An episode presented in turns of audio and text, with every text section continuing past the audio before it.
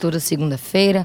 Todos os nossos ouvintes já sabem. O médico psiquiatra, Dr. Mário Vasconcelos, conversa aqui conosco no Jornal Estadual sobre os assuntos relacionados à psiquiatria. E na coluna de hoje nós vamos conversar sobre saúde mental, claro.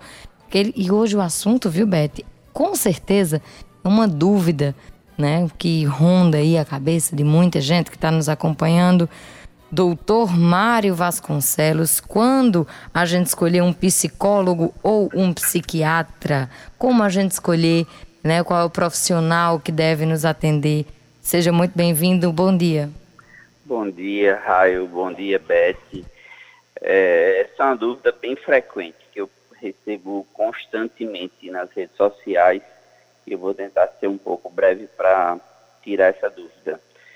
É, psiquiatra ele é um médico onde a especialidade é psiquiatria. Então, muitas vezes a gente entra no tratamento do paciente quando é diagnosticada uma doença e essa doença precisa de medicação.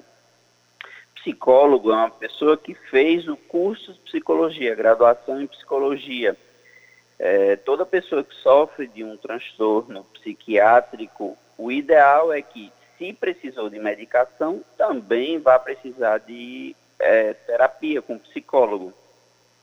Uh, outras pessoas que não vão precisar de medicação também deveriam fazer um acompanhamento psicológico. Então, o psicólogo ele ajuda o paciente a identificar o que está causando angústia e resolver esses problemas, essas angústias que esse paciente está sofrendo. Já o médico psiquiatra, ele trata as doenças que são identificadas. Às vezes o paciente chega para mim e não é diagnosticada nenhuma doença, então ele vai fazer o tratamento só com é, psicólogo. E mesmo os pacientes que eu decido iniciar a medicação, também o ideal é que é, faça o acompanhamento psicológico, porque ele precisa identificar quais foram os gatilhos que levaram a, aquele sofrimento e também resolver esses gatilhos. Não adianta colocar medicação se você constantemente está exposto a gatilhos que vai lhe adoecer. Pois é, doutor Mário, fica sempre. Agora, aproveitando que é esse o nosso assunto, quais são as características também que podem influenciar a gente a escolher um profissional? Porque já decidi, preciso de um psicólogo ou preciso de um psiquiatra. Como definir quais os critérios para a escolha desse profissional que vai me atender? Aí já é um pouco mais difícil, geralmente por recomendação de outros conhecidos, né? Ah, o psiquiatra, ele, para dizer que é psiquiatra, ele precisa ter um registro de especialidade no CRM. Então, o conselho da gente só permite eu anunciar que eu sou psiquiatra depois que eu faço residência médica. Então é só ir no Google, entra no site do Conselho Federal de Medicina e ver se o médico de fato é psiquiatra ou não. Ah, quando a gente se forma em medicina, a gente pode atender qualquer especialidade.